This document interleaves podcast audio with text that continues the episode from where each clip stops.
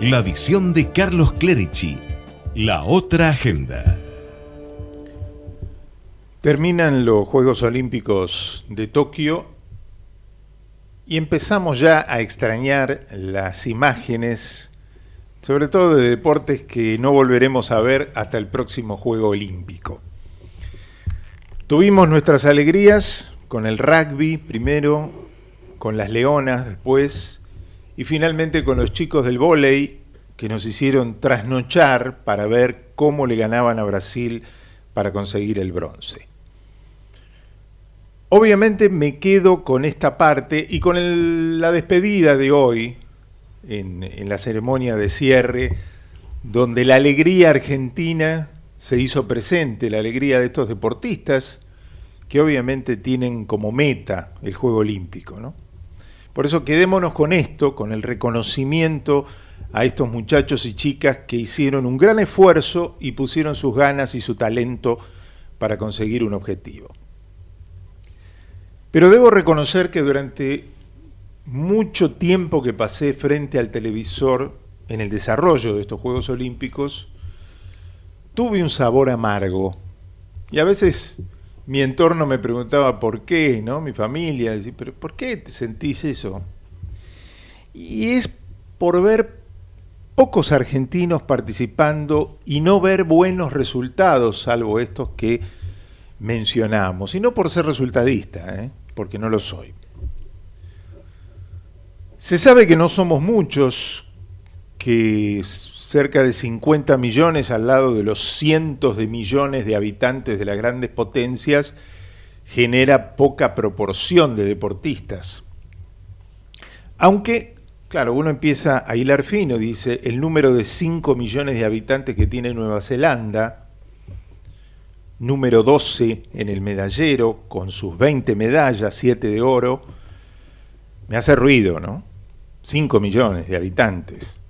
O los 25 millones de habitantes que tiene Australia, sexto en el medallero, con 46 medallas, 17 de oro. Un país muy semejante al nuestro, geográfica y económicamente, también me genera preocupación.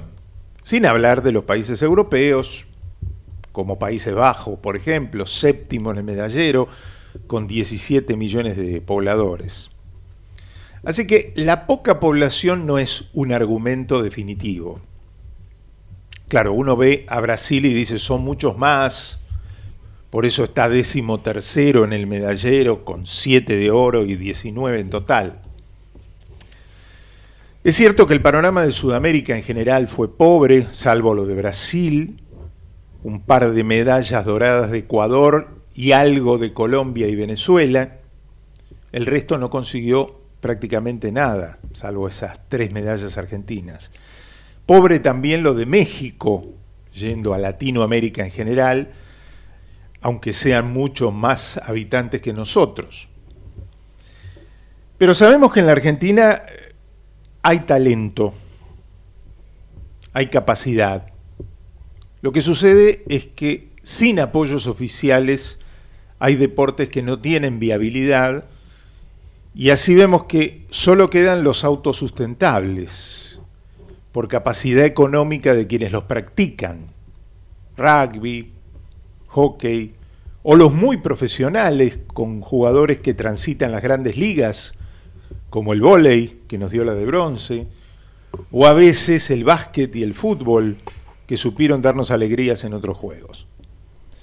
Ahora, el deporte de base, el atletismo, la natación, la gimnasia, nada de nada. Y ahí es donde se ve la falta de políticas de Estado que desarrollen estas disciplinas. Ustedes saben que por la ley 26.573 del 2009 que creó el ENARD, en el capítulo de los recursos del ente, artículo 39 de esa ley, del abono que pagamos cada uno de nosotros por nuestros celulares, el 1% se destina a este organismo. Es un dinero, ¿no? Pero los que saben dicen que no alcanza, que haría falta el doble de la inversión, el doble de los deportistas de élite, y esperar que se dupliquen los años que transcurrieron desde que se creó el ENARD, o sea, una década más. Pero hay una realidad de, país que pasa por una economía destrozada, con un dólar que no para de subir, y el deporte de élite se maneja en esa moneda, con baja del presupuesto del ENARD. Claro, porque cuando en la teoría nos dicen faltaría duplicar la cantidad de años que transcurrieron, transcurrieron 12, habría que pasar otros 12, sí, claro, si el aporte al ENAR se mantuviera, pero se le bajó el presupuesto al ente nacional de alto rendimiento deportivo, o sea que no llega ese 1% que nosotros pagamos religiosamente por el consumo de nuestros celulares.